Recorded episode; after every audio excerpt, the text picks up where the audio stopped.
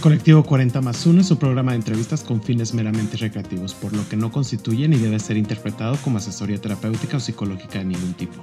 Te alentamos a buscar asesoría profesional que atienda a tus circunstancias personales en caso de que así lo requieras. Las opiniones vertidas en el presente programa son responsabilidad de quien las emite.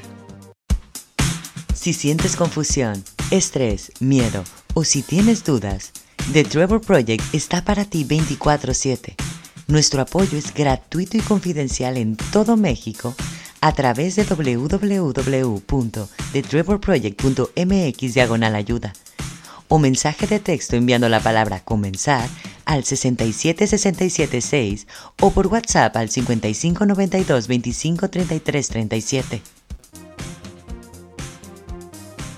Hola amigos, amigas, amigas, ¿cómo están? Estoy con un invitado de lujo nos pusimos los manteles largos en este programa. Estoy con una persona que es originaria de Culiacán, Sinaloa. Y él es el Head of Culture and Diversity and Inclusion de Walmart, México y Centroamérica. Roberto López Armenta, ¿cómo estás? Hola, qué presentación, qué bárbaro. Qué pues presentación. muy feliz. Muy pues feliz, muy honrado, muy contento, agradecido de que me hayas hecho parte de este gran proyecto, Jerry. Platícanos, platícanos un poquito sobre ti, de dónde eres, quién es el famosísimo Bob, Bobby, Rob, Roberto. Como me quieran llamar. Ahí todos los apodos en un, en, un enunciado. Pues. Todos los derivados de Roberto me los pueden decir. Exactamente. Bueno, Jerry, pues te cuento, te cuento, como bien dices, eh, soy originario de Culiacán, Sinaloa. Ahí viví los primeros 18 años de mi vida. Soy el segundo de tres hermanos, varones, hombres los tres. Y bueno, viví ahí hasta la prepa. Posteriormente me fui a vivir a Monterrey. Ahí hice mi carrera, soy administrador de empresas. En Monterrey también ahí estuve viviendo después de graduarme de la universidad por casi cinco años. Entonces eso da un total como de 10 años de vivir en Monterrey. Y la verdad es que siempre, siempre me atrajo mucho la Ciudad de México, siempre como que me hacía ahí ojitos el venirme a vivir para acá. Y ya tengo justo eh, nueve años viviendo acá en la Ciudad de México. Felizmente de estar viviendo en este lado del país, ¿no? ¿Te trajiste tu maleta de sueños? Y Mi maleta de sueños. Y tu canasta, tu, tu telera de, de jitomates, porque se produce mucho allá en esa zona. De jitomates, mi hielera de camarones y toda la cosa, porque yo soy marisquero de corazón, me encanta, me encanta la comida de la costa de ahí de, de Sinaloa. Y a conquistar la Ciudad de México. Sí es. Platícanos, ¿la verdad te dio libertad? Es una pregunta muy, muy interesante. La verdad te dio libertad. Sí, es muy interesante. Pero fíjate que, que sí, ¿eh? Y ahorita vamos a ir platicando un poquito más, poquito más de mí, de mi vida, de mi experiencia profesional y personal, pero definitivamente eh, por mi personalidad, sí, la, la, la verdad me dio, me dio libertad, no me dio libertad de hacer muchísimas cosas, pero sobre todo me dio la libertad de creer, confiar en mí y sobre todo quererme y apapacharme mucho. ¿Cuál sería tu definición de un espacio libre y seguro? Un espacio libre y seguro. Pues definitivamente, y te lo puedo resumir, es un espacio, es un ambiente, un lugar donde pueda ser yo, ¿no? Donde pueda ser Bob, donde pueda expresarme, donde pueda decir lo que pienso, obviamente con respeto, pero, pero sin estar pensando doble, ¿no? ¿Quién me va a escuchar? ¿Lo van a tomar mal? Sin estar preocupándome de decir tal cosa. Y, realmente es, es, un lugar, un espacio donde pueda fluir como el ser humano que soy. Así, así definiría yo el, el espacio libre y seguro, ¿no? ¿Crees que lo has encontrado o, lo estás buscando todavía? Ándale, qué buena pregunta, ¿eh? Te puedo decir, Jerry, que, que personalmente sí lo he encontrado, definitivamente no me puedo quejar. Me considero una persona muy afortunada, me considero una persona sumamente feliz y por lo mismo estoy súper agradecido. Sí lo he encontrado, te lo puedo decir, sí he encontrado ese espacio seguro en mi vida, ese espacio donde puedo ser yo mismo con mi familia, amigos, en, la en las empresas que he trabajado también. Sé que esta no es la realidad de muchas personas que son parte de la comunidad LGBT más, pero ahorita iremos platicando más a detalle de esto, pero desde mi experiencia personal, yo te puedo decir que definitivamente soy súper, súper, eh, no sé si, si, si suertudo es la palabra correcta, pero definitivamente sí me considero alguien que puede ser el mismo donde quiera que está. Vamos a empezar ahora con tu historia, un poquito de tu bagaje personal, como se podría decir. Venga, venga. Platícanos un poquito de Culiacán. Te fuiste de Culiacán a Monterrey, ¿no? O sea, creo que tú y yo que venimos del norte del país sabemos que, o fuera la gente en provincia que tiene el privilegio de estudiar una carrera, toma la decisión de irse a estas tres ciudades grandes, ¿no? Guadalajara, Monterrey o la Ciudad de México. Entonces, me gustaría preguntarte si creías que era necesario salir de Culiacán para poder ser quien eres realmente. Yo creo que es una combinación. Te decía que soy muy afortunado porque tengo una familia excelente y un círculo de amigos, amigas muy cercanos eh, muy respetuosos. Creo que depende de cada familia, depende de cada situación, de cada circunstancia, pero otra vez, en mi caso, tuve, tuve esa, e, e, esa fortuna y plenitud de poder ser yo mismo, pero sí fue una, una combinación. ¿Por qué? Porque a pesar de que yo siempre he sido quien soy, con mi familia y amigos cercanos en Culiacán, en realidad yo salgo del closet o del dichoso closet una vez que ya no vivía en Culiacán, ¿no? Entonces, no sé si fue por un tema, pues, de, de precaución de mi parte, ¿no? El, llegar con mis papás y decirles quién era yo realmente ocurrió después de, que yo me fui de Culiacán, ¿no? Que me fui a vivir a Monterrey y, y que ya tenía, pues, algunos meses viviendo allá y, en ese proceso de, pues, yo creo que de, de encontrarme o de reencontrarme con, con la persona que yo realmente soy hasta el día de hoy, ¿no? Justo con unas personas de Chihuahua, subí un tweet de que Chihuahua, pueblo chico, infierno grande, no sé qué, bla, bla. Como que alguien le respondió diciendo que es que también si estás en el mismo círculo y sales con las mismas personas, pues obviamente pues lo vas a pasar un poquito más duro, ¿no? Entonces es como que eso también influye muchísimo. Entonces cuando sales a las, no sé, a otra ciudad o te vas a estudiar tu carrera a otra ciudad si tienes el privilegio, déjate de tener estos tabús, conoces nueva gente, conoces una nueva cultura de la ciudad en la que estás viviendo completamente, que puede ser diferente independientemente si es una, está en la misma zona que, que tú, de donde tú eres origen, ¿no? Pero también yo creo que viene una parte de la ilusión, a lo mejor, y al mismo tiempo, yo en mi caso, pues también me da muchísima ilusión ya poder ser yo sin ningún tabú y sin ninguna restricción de ser quien soy. No sé si a ti te pasó lo mismo. ¿Existía ese elemento? ¿No existía? Sí, y fíjate que, a ver, em, definitivamente sí, sí me daba una ilusión, ¿no? Pero probablemente te cause sorpresa la ilusión que me daba, porque como te decía, yo desde que tengo uso de razón, sé quién soy, ¿no? Sé quién soy, a pesar de que viví en un ambiente, pues de cierta forma machista, ¿no? Mi papá, pues, es piloto aviador, mi abuelo, papá de él, no dejaba trabajar a, su esposa en algún momento. Entonces tenía todo ese tipo de mentalidad en la que no necesariamente se vivía un ambiente de igualdad en muchos sentidos, ¿no? Y hablar de la comunidad LGBT más, pues todavía era un, un tanto, pues mucho más retador bajo el contexto familiar en el que yo estaba. Entonces, te digo, yo siempre, siempre supe quién era yo. Yo no lo veía como algo malo, yo sí sabía que era distinto al resto de los niños o de mis compañeritos de clase, por ejemplo, pero yo no lo veía como algo malo, ¿no? Siempre supe que me gustaban los niños y que veía en las novelas al actor tal, entonces me gustaba, entonces siempre supe quién era yo y siempre supe que eso era lo que me hacía feliz, pero más que, más que eso, lo que a mí me ilusionaba era poder aportar de cierta forma un granito a las demás personas, ¿no?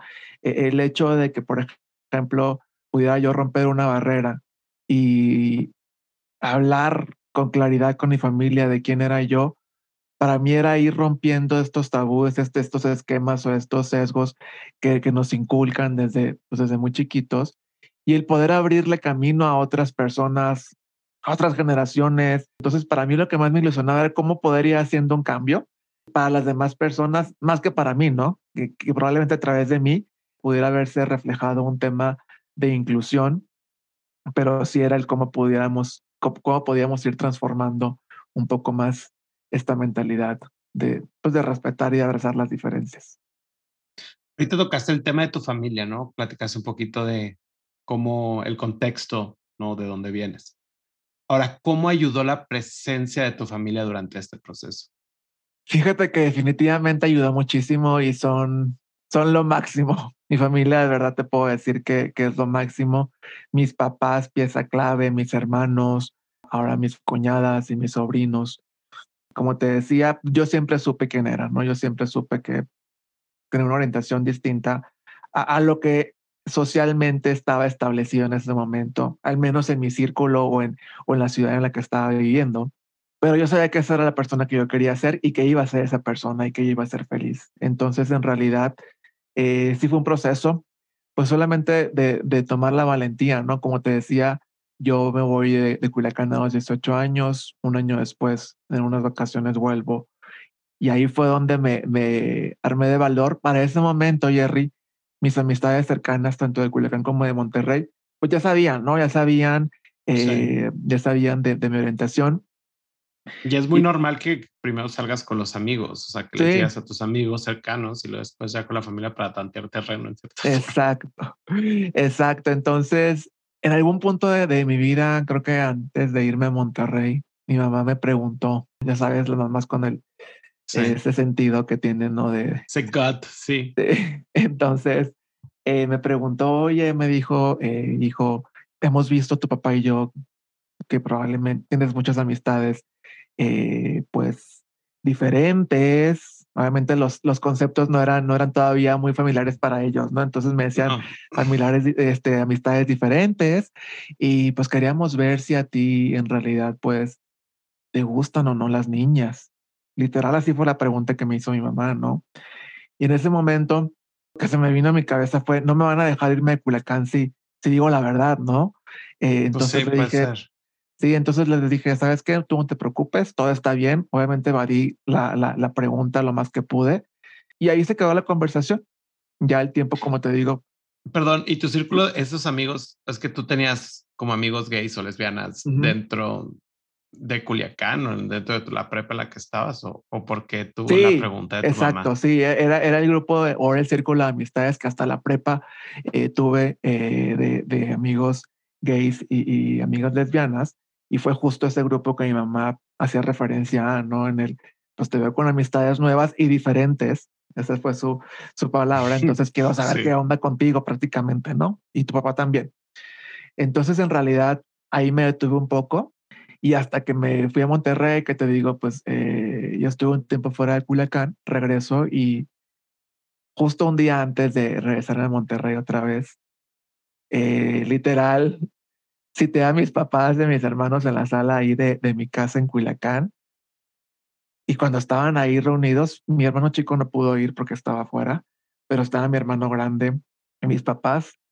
Cuando los vi, sentí terror, sentí terror claro. y hasta pasaron en mi cabeza mil historias que les podía inventar. Hasta dije, igual si les invento que mm, embarazé a mi mejor amiga, entonces ella me va a seguir la onda, entonces ellos van a quedar más tranquilos. O sea, en mi cabeza pasaron mil cosas pero yo cuando los vi ahí, dije, a ver, no, tu familia merece conocer quién eres por ti mismo. Yo no quería que se enteraran por nadie más. Una vez que los tuve ya sentaditos en, en la sala, los tres, eh, me acuerdo y todavía se me enchina la piel. Eh, pues les dije no y retomé un poco lo que mi mamá me preguntó hace, hace algún tiempo atrás y le, le, les dije, pues como recordarás, mamá, tú me preguntaste en algún momento que sí tenía algo que decirles y en ese momento pues no me atreví, no me atreví a decírselos, pero creo que es importante y es válido que ustedes sepan por mi propia voz que pues sí, sí soy gay, tienen un hijo gay, tienes un hermano gay. Entonces, ese fue mi momento, uno de los momentos clave e-, en este proceso de reconocimiento y de, pues, de confirmación de lo que yo era, ¿no? Entonces, una vez que les digo eso, obviamente, no obviamente, te digo que soy muy afortunado, pero lo primero que hacen mis papás es abrazarme.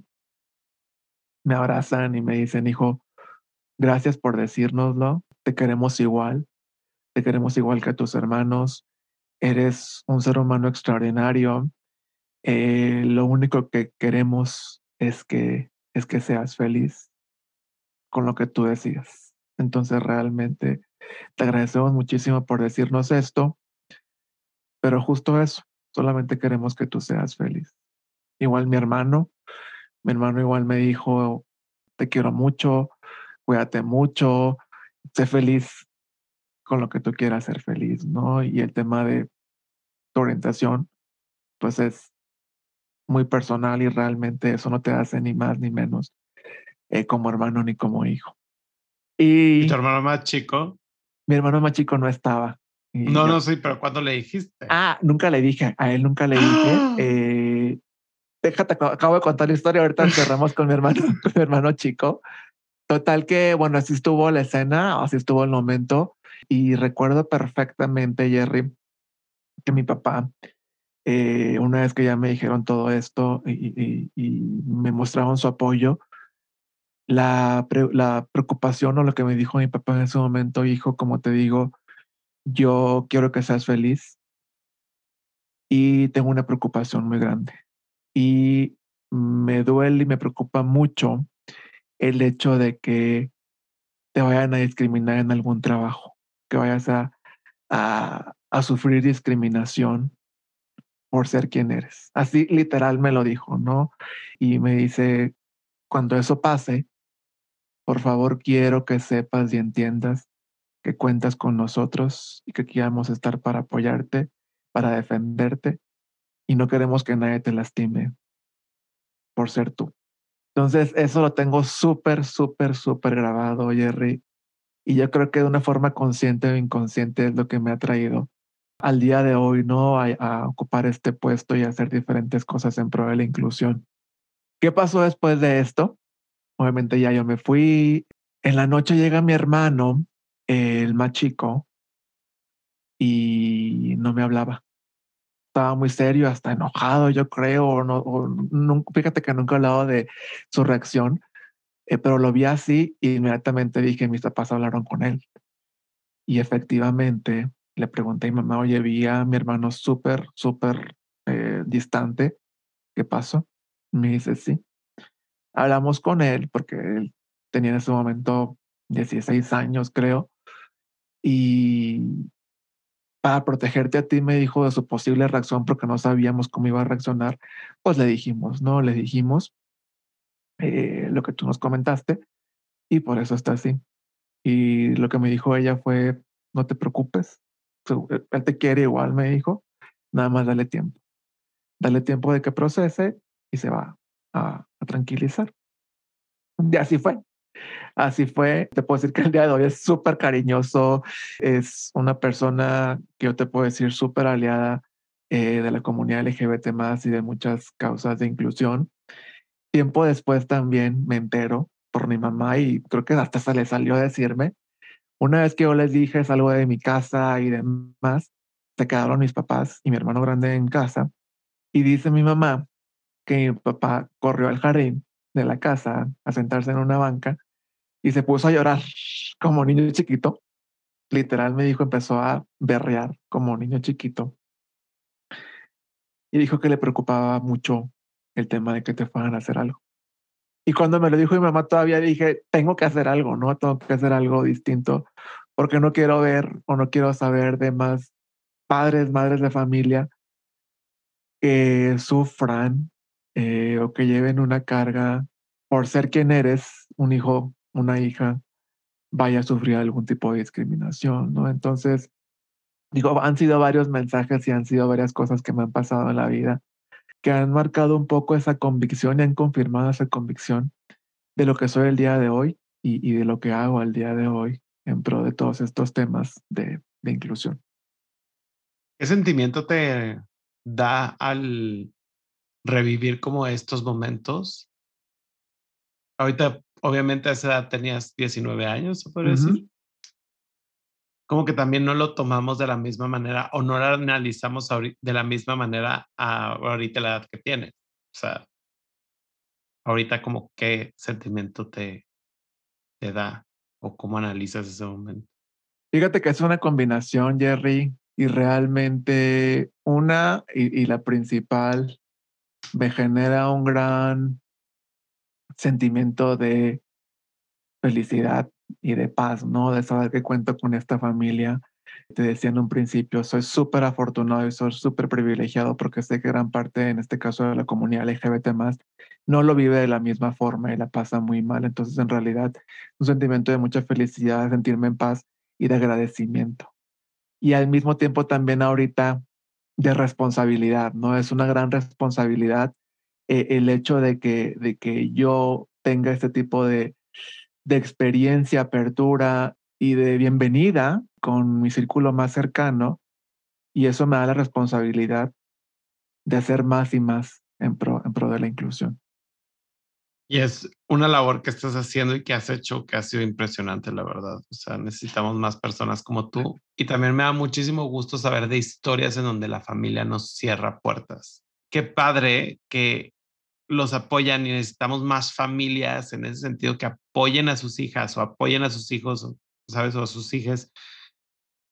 Porque pues sin ese apoyo eh, estás un poco cabizbajo, generar muchos problemas mentales, de salud mental, ya sabes, o sea. Sí, a ver. Te lo hacen más, te lo hacen más leve. Por lo regular, tu familia es tu círculo inmediato y debería de ser tu zona más segura, ¿no? Además de tus amigos, pero debería de ser tu zona más segura. Entonces, es súper importante que ese núcleo familiar pues te respete y abrace las diferencias, ¿no? Al final del día, cada miembro de la familia somos distinto. Entonces, es súper importante que un tema de orientación sexual, por ejemplo, pues no marque una diferencia, ¿no? No marque una diferencia, sino al contrario, aporta muchísimo más eh, a la diversidad de la familia. Tienes una carrera profesional muy buena, en verdad. O sea, gracias. Pues está increíble lo que has construido, lo que has hecho. Muchas gracias. Ahora, ¿cuál sería la virtud que más te ha ayudado en tu carrera profesional? La virtud que más me ha ayudado. Fíjate que yo creo, y va un poco también en relación a lo que hemos platicado, ¿no? El tema de la empatía, el tema de ponerte en los zapatos de las demás personas, el de conectar, el entender y saber qué está ocurriendo y de saber cuáles son sus necesidades, realmente creo que es algo que me ha ayudado muchísimo para poder seguir construyendo a veces bien, a veces mal, a veces mejorable, más cosas, ¿no? Entonces, yo te digo que la parte, es esa parte humana, y al final del día estoy formado también, eh, mi experiencia profesional ha sido en recursos humanos, pero esa parte humana de cómo conectas, el cómo te sientas a escuchar, a entender, a saber qué es lo que está ocurriendo del otro lado, para que tú puedas hacer algo al respecto, creo que eso es algo súper, súper eh, importante y creo que eso es algo que me ha ayudado muchísimo para poder ir implementando o haciendo diferentes cosas alrededor de la inclusión. Me encanta una parte que es básico dentro del área en, en la que trabajas actualmente y es que es básico la empatía y el escuchar. O sea, eso es súper, súper básico. Sí, y es, fíjate que, que para mí, al menos en mi experiencia, ha sido súper, súper importante porque también a veces hablamos y cuestionamos desde el privilegio. Entonces, realmente es fundamental para mí el hecho de poder conectar y de saber y entender qué es lo que le ocurre a la persona. Antes de hacer un juicio o hacer una decisión, eh, solamente basándote en lo que tú crees, piensas y te han enseñado, ¿no? Claro.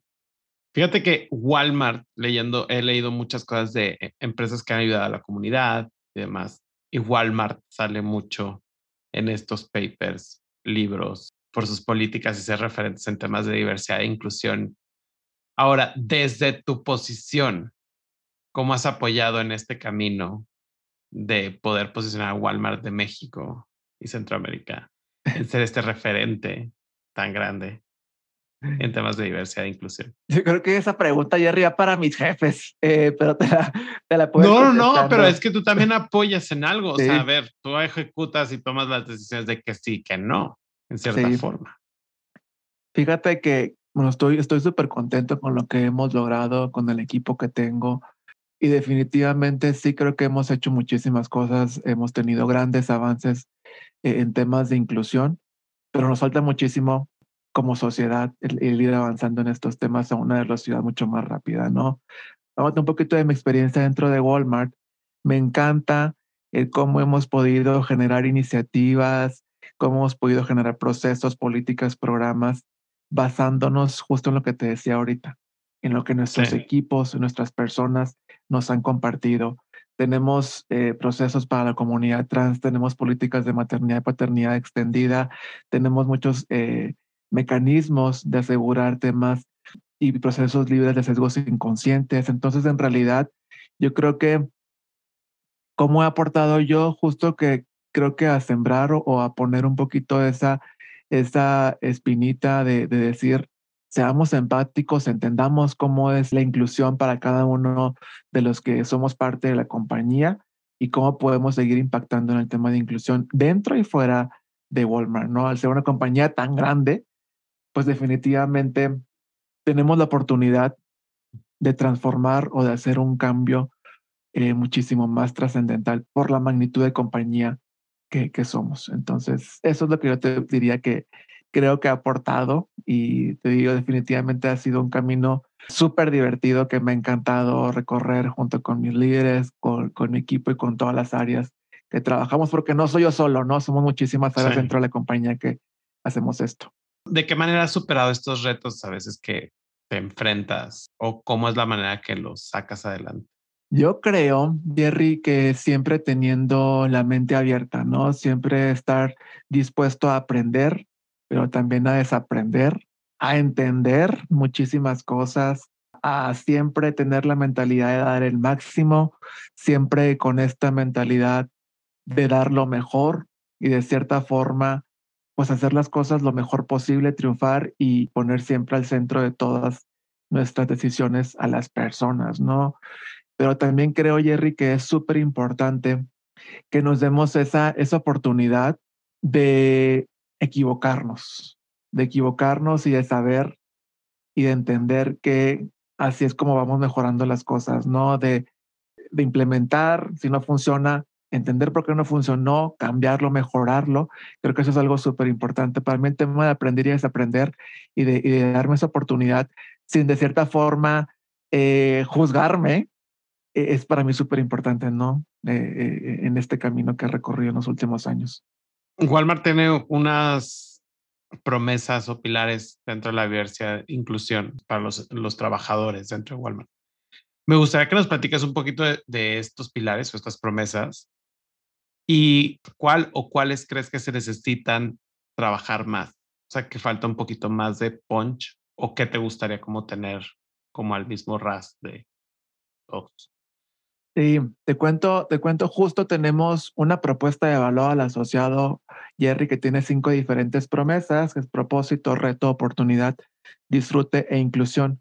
Dentro de la I de inclusión es donde aseguramos o, generamos los mecanismos para que Walmart sea un lugar donde pueda ser 100% tú.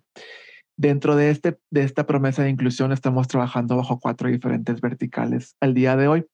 Uno de ellos es equidad de género, el otro es talento con discapacidad, el tercero es comunidad LGBT más y el cuarto es eh, no discriminación, donde abordamos todos los temas raciales y de apariencia a tu pregunta de cuáles necesitamos reforzar más, creo que más allá de un pilar, eh, más allá de una vertical, creo que como sociedad, Jerry, y no me refiero solamente a México, me refiero a muchísimos países y a nivel global justo, tenemos que seguir trabajando y seguir reforzando el tema de sesgos inconscientes. Porque, a ver, todos nacimos en lugares diferentes, con mentalidades diferentes, en ambientes distintos, costumbres distintas y demás. Y, el tener sesgos desde mi punto de vista personal, pues no está mal, no está mal.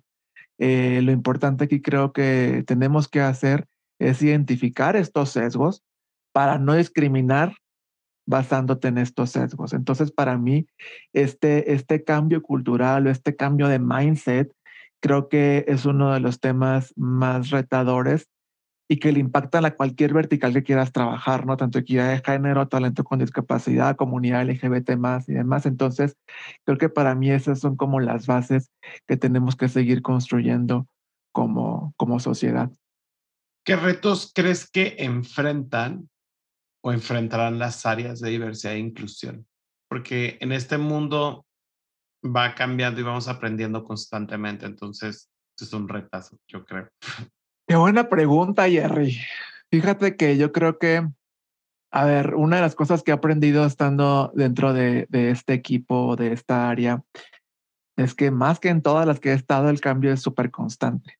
Y las cosas van girando y van avanzando a una velocidad que a veces te puede ganar.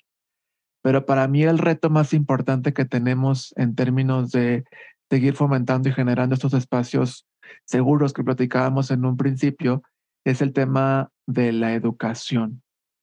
Para mí el generar este conocimiento, el seguir compartiendo, preguntar, porque también es súper válido y a veces nos da miedo el preguntar para entender, ¿no? Siempre y cuando no sea, no sea con dolo, siempre y cuando no sea con un afán de discriminar o de minimizar a alguien, creo que el hecho de preguntar genera muchísimo conocimiento súper valioso para saber cómo les gusta a las personas que, que las abordemos, cómo les gustaría a las personas que cambiáramos algo, que implementáramos algo, que hiciéramos algo. Entonces, para mí el reto principal es cómo seguimos manteniendo esta cadencia y esta apertura a seguir educándonos en estos temas de inclusión que te digo, son súper evolutivos y cambiantes y es súper importante eh, mantener la conversación y la cadencia.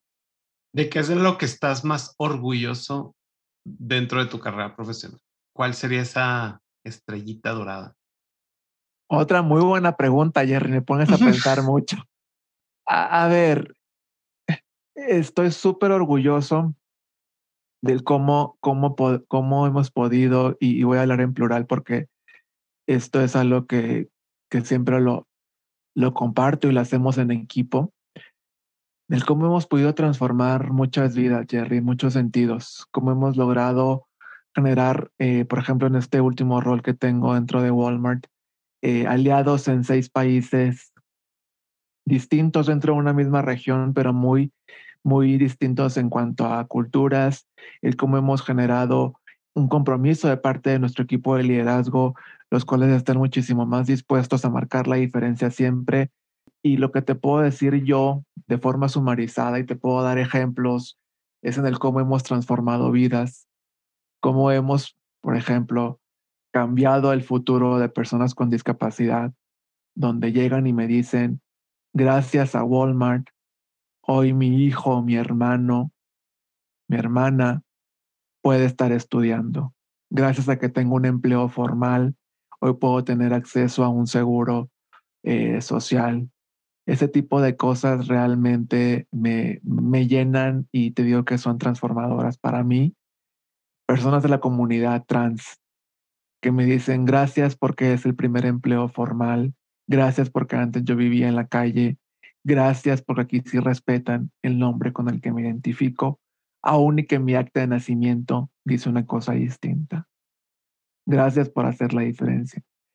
Ahí es cuando dices, wow, wow, wow. claro. ¿No? Entonces, eh, de eso, del cómo tocamos a las personas y cómo transformamos esas vidas, es de lo que te puedo decir que me siento más orgulloso. ¿Dónde te gustaría verte en un futuro dentro del aspecto profesional? Me encantaría definitivamente seguir incrementando y seguir haciendo más grande esto de impactar a las personas, Jerry. Me gustaría definitivamente que esto fuera muchísimo más allá de los seis países, por lo tanto me vería en un rol ya global o más eh, de más alcance en diferentes diferentes regiones. ¿Por qué? Porque justo ese es mi propósito de vida, ¿no? Y, me voy a regresar un poquito a lo que te decía. Yo no quiero ver a, o no quiero saber de más familias o papás, mamás que están sufriendo en el por qué su hijo o su hija y que va a ser discriminado por alguna razón o por ser solamente la persona que quiere ser. Entonces, para mí seguir impactando a más personas es lo que quiero hacer. Probablemente en un futuro quisiera, quisiera tener mi propia AC para poder seguir impactando de una forma también distinta y hacer muchísimo más grande esto. Pero sí, definitivamente para mí el tema de transformar y de impactar vidas es lo que me veo haciendo en el futuro a mediano, corto y largo plazo. Ya terminamos con esta parte de tu carrera profesional, que la verdad es muy padre. O sea, nos, dijiste como cosas increíbles de lo que están haciendo y más allá de lo que la empresa está haciendo, de cómo te ha impactado a ti, ¿no? Y creo que cuando le pones también corazón a las cosas, creo que es increíble. Pero ahora me gustaría como pasar a cerrar y analizar un poquito de la conversación que hablamos, ¿no? Ya a soltarnos un poquito la, el protocolo. Perfecto, me encanta. Y empezar a echar la risa un poco. ¿Qué le dirías a tu yo del futuro? Porque siempre nos hacen la pregunta de qué le dirías a tu yo del pasado. Y yo la he hecho con otros invitados, pero nunca te has puesto a pensar en qué le dirías al Bob dentro de 5, 10 años o en, de mañana? ¿Qué le diría al Bob del futuro? Bob sigue viviendo al máximo. Eso le diría. Qué padre. ¿Y estás viviendo al máximo el día de hoy? Yo creo que sí. Y a ver, siempre somos muy autoexigentes, pero te puedo decir que el día de hoy soy una persona súper plena, feliz. Obviamente me faltan muchísimas cosas por hacer, pero sí me considero alguien que disfruta ese día a día, alguien que se da la pausa y el momento de agradecer y de decir, wow, soy una persona muy afortunada por todo lo que he podido vivir y todo lo que he podido pues hacer en mi vida, ¿no? ¿Cuál crees que es la virtud que te caracteriza y por qué crees que es esa virtud? La virtud que me caracteriza y por qué soy una persona súper, súper leal, Jerry, en todo, a mis principios, a mis valores, a mi familia, a, mis amigos, eh, a mis líderes. La verdad, creo que, creo que soy una persona súper leal. ¿Y por qué? Porque creo que parte de la lealtad es en el cómo, cómo conectas y cómo generas confianza con las personas. Para mí eso es súper, súper importante. Y, por eso creo que, que la parte de lealtad es una de mis virtudes que tengo como persona. Soy súper leal a mí mismo también, soy súper leal y, eh, a lo que yo creo, pienso y, y, y, como te decía, ¿no? Ha sido todo un proceso de, de descubrimiento, pero también de reconocimiento, de reconocimiento y, y, de agradecerle a Bob, ¿no? Agradecerle a Bob todos los días por lo que es y por lo que no es tan bien. Lo que puede mejorar. Lo que puede mejorar, exacto. Y tocas un punto importante y justo el otro día veía como una conferencia que hacía Oprah Winfrey en Stanford, en, la escuela de negocios.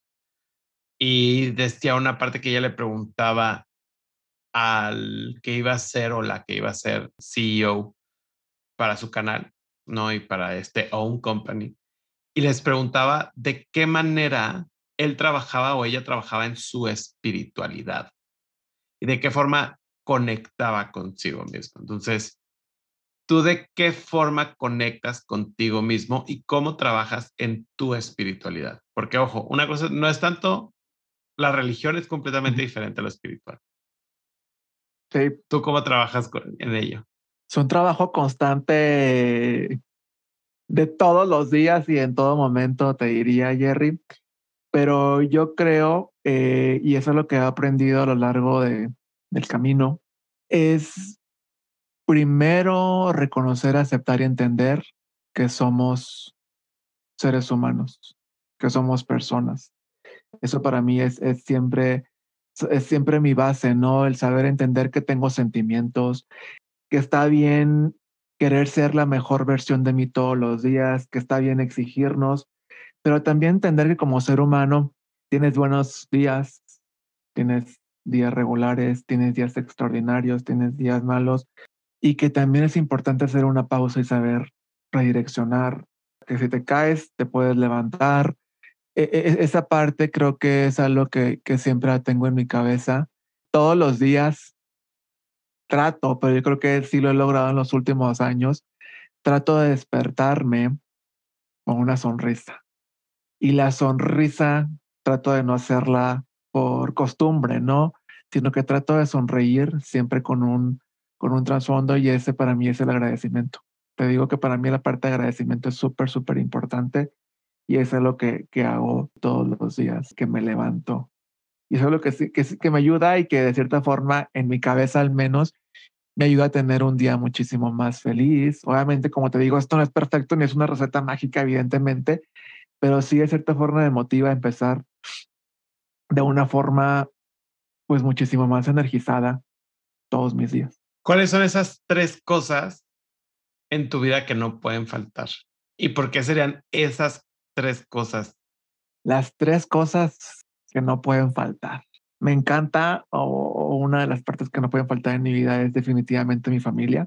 ¿Por qué? Porque como te decía, para mí es mi zona segura, es mi zona donde me siento tranquilo, donde me siento feliz, eh, relajado, pleno, y donde encuentro, donde encuentro ese espacio y esa conexión que, que, siempre es importante tener como ser humano. ¿no? Para mí entonces la familia es, e, es primordial.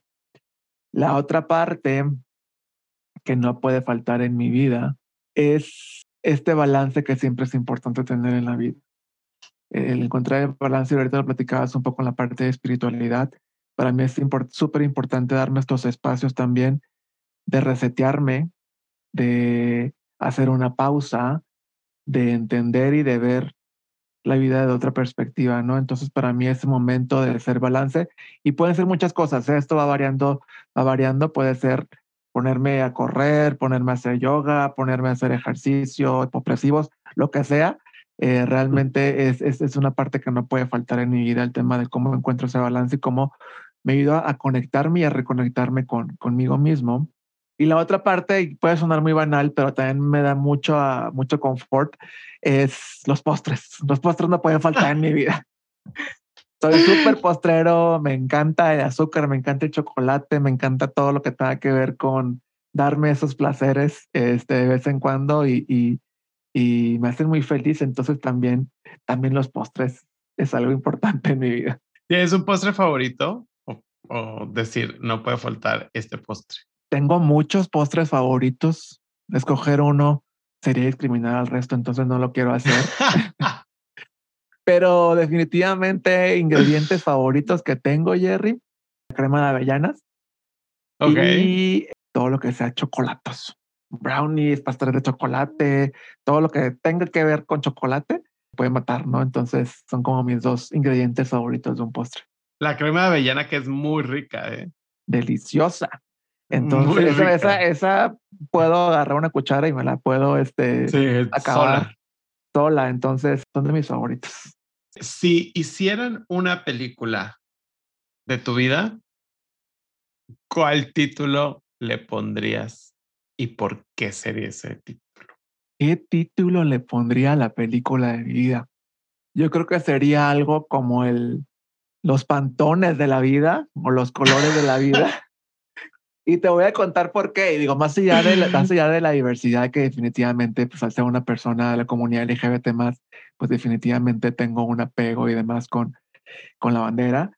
Pero lo, lo ligaría mucho a la parte del, del cómo yo me expreso, cómo siempre veo mi vida en colores, cómo mi ropa es en colores, mis apuntes, mis notas son en colores, eh, mis estados de ánimo también son en colores, a veces me vas a ver azul, a veces me vas a ver rojo, a veces me vas a ver verde, a veces me vas a ver, me vas a ver amarillo, este... ¿Negro también? De todo, Jerry, de todos los colores me vas a poder ver. Entonces, por eso creo que, que define, definiría mi, mi vida en muchos sentidos.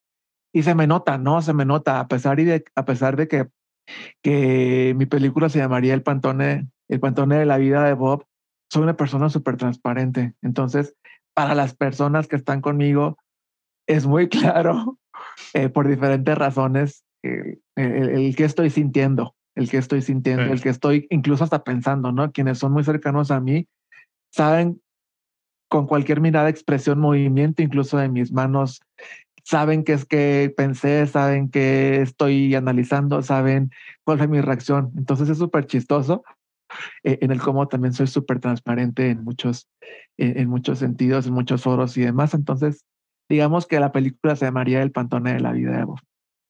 Ahora, ¿saldría en cines? ¿Saldría en un streaming en específico? Y si tuvieras que elegir cuál, ¿cuál sería? Pues saldría en todos para que estuviera disponible para que quien quisiera verlo. También soy un libro abierto, entonces quien guste eh, verla y, echarse unas palomitas mientras la ve, pues adelante, ¿no? Entonces creo que creo que ya la dejaría eh, en todas para que cada quien tenga la libertad de escoger cuál sea su plataforma de elección. ¿Qué es lo que quisieras lograr en este año si no has pensado un propósito de año nuevo? Fíjate que más que propósito de año nuevo, puede ser que a veces, y va a sonar medio cortoplacista, pero soy una persona que, que tiene más eh, propósitos a corto plazo, ¿no? Que se va seteando metas, eh, porque también soy una persona que a veces se, se desespera y no me quiero esperar 365 días para ver un cambio, una diferencia. Entonces, eh, yo, los, yo los voy seteando muchísimo más a corto plazo para irlos, para irlos retando y para ir viendo cómo los vamos mejorando haciendo de una forma distinta. Y ahora hay metas de corto plazo que el, que el plazo corto son 365 días. O sea, que no puedes lograr. Sí, sí, definitivamente, dependiendo del reto o de la meta que tengas, le vas poniendo un estimado de tiempo, ¿no? Pero sí, a ver, tengo, tengo muchas cosas que quiero seguir haciendo, Jerry, y, y mucho va en, en, diferentes sentidos, ¿no? En la parte, en la parte personal y me encanta, me encanta en el cómo pues sigo construyendo una familia, cómo sigo eh, alimentando mi relación con mis papás, mis hermanos, mis cuñadas, sobrinos, pareja, perrija y demás. Entonces realmente quiero seguir construyendo esa relación. Obviamente que todos estemos bien, sanos, fuertes y demás en temas de salud. Eh, en la parte profesional sí me veo ya terminando mi maestría este año. Y en la parte de trabajo, Jerry, definitivamente me veo retándome muchísimo más, no me veo retándome muchísimo más. Me encantaría hacer mucho más, me encantaría hacer las cosas mucho más veloces, mucho más distintas y me encantaría ver de qué forma podemos seguir incluyendo a personas aliadas para que esto sea cada vez más y más y más impactante muchísimo más grande. Entonces, es un poco de lo que yo veo para, para este año y sin duda alguna, uno de mis propósitos fundamentales principales es seguir viviendo al máximo y seguir siendo una persona plena y feliz y realizada. Ya para cerrar la, la entrevista y que fue una muy buena entrevista, me gustaría que me ayudaras completando esta frase. Bobby es una persona auténtica. ¿Por qué? Es una persona auténtica. Te lo, te lo decía hace unos momentos, soy una persona pues transparente, no soy una persona que consciente o inconscientemente pues muestro mis emociones, mis reacciones. Obviamente lo he venido trabajando en el camino, pero te puedo decir que soy una persona muy auténtica. Me gusta hacerlo porque así no hay sorpresas en la vida, ¿no? Así como me ves, pues así soy. Así soy en el trabajo, así soy en la parte profesional, llegando a casa soy esta persona que ves, llegando a Culiacán soy esta persona que ves, en Monterrey soy esta persona que ves. Entonces eso para mí es súper valioso y, y, creo que es algo que sí me distingue definitivamente el, el ser auténtico. Bobby, muchísimas gracias por compartirnos y abrir y contar tus experiencias de vida. La verdad es que como tú dijiste, me quedo con, con esto, es que estuvo padre que al tú canalizar esta responsabilidad dices, tengo que ayudar a los demás y que las demás personas puedan sentir de alguna u otra forma el privilegio que yo he vivido. A lo mejor no es con su familia, pero a lo mejor es en su trabajo, en donde están ocho horas diarias, ¿no? En donde pueden sentirse respetados, respetadas, respetades, sin ningún tabú, sin ningún pueden ser ellos mismos, ¿no? Y ellas mismos y, ella, y ellas mismas. Entonces, muchísimas gracias por todo lo que estás haciendo. Y cuando la pregunta que te hacía hace unos momentos que, que te decía, oye, este, ¿cómo has ayudado en potencializar las cosas que de, en las políticas de inclusión dentro de Walmart? Yo creo que se has potenciado justo lo que te decía ahorita, pero poniéndole corazón a las cosas. Y creo que eso es lo más importante también, combinar estas dos, racional, que tu corazón dice. Entonces, muchísimas gracias por todo lo que haces, en verdad. Sí, Jerry, gracias a ti. Definitivamente sí, siempre pongo el corazón en todo lo que hago. Y gracias a ti, de verdad, muchas felicidades por este proyecto. Me encanta, me encanta cómo se genera esta conversación y al final del día es parte de lo que platicábamos ahorita, ¿no? El, generar este tipo de espacios ayuda muchísimo a seguir haciendo la diferencia. Entonces, de verdad, súper agradecido por, por ser parte de esto y, y felicitarte por, por todo lo que estás construyendo también tú. Muchísimas gracias. Y a ustedes que nos están escuchando, Rob, ¿dónde te pueden ubicar? ¿Cuáles son tus redes sociales? Platícanos. Me pueden encontrar en LinkedIn, me encuentran como Roberto López Armenta, entonces ahí cualquier cosa, eh, mándenme invite, mensaje, trato de responder siempre, entonces por ahí me pueden encontrar y, y, que podamos, me encantaría seguir conectando y seguir generando más y más en pro de la inclusión. Muchísimas gracias. Y por favor no dejen de seguirnos, no dejen de suscribirse, no dejen de dar like, no dejen de, de ratearnos, ¿no? Poner el rating cinco estrellitas al, acabando este programa para que más por personas favor. puedan escuchar esta historia, ¿no? Entonces nos escuchamos la próxima semana. Gracias, hasta luego. Gracias, Jerry. Si tú o alguien que conoces necesita ayuda o apoyo, el personal capacitado de The Trevor Project en México está listo para brindar ayuda en situaciones de crisis y prevención de suicidio. Los servicios están disponibles las 24 horas del día, los 7 días de la semana a través de su página web www.thetrevorprojectmexico slash ayuda o bien enviando un mensaje de texto con la palabra comenzar al 67676 o por WhatsApp al 559225 3337.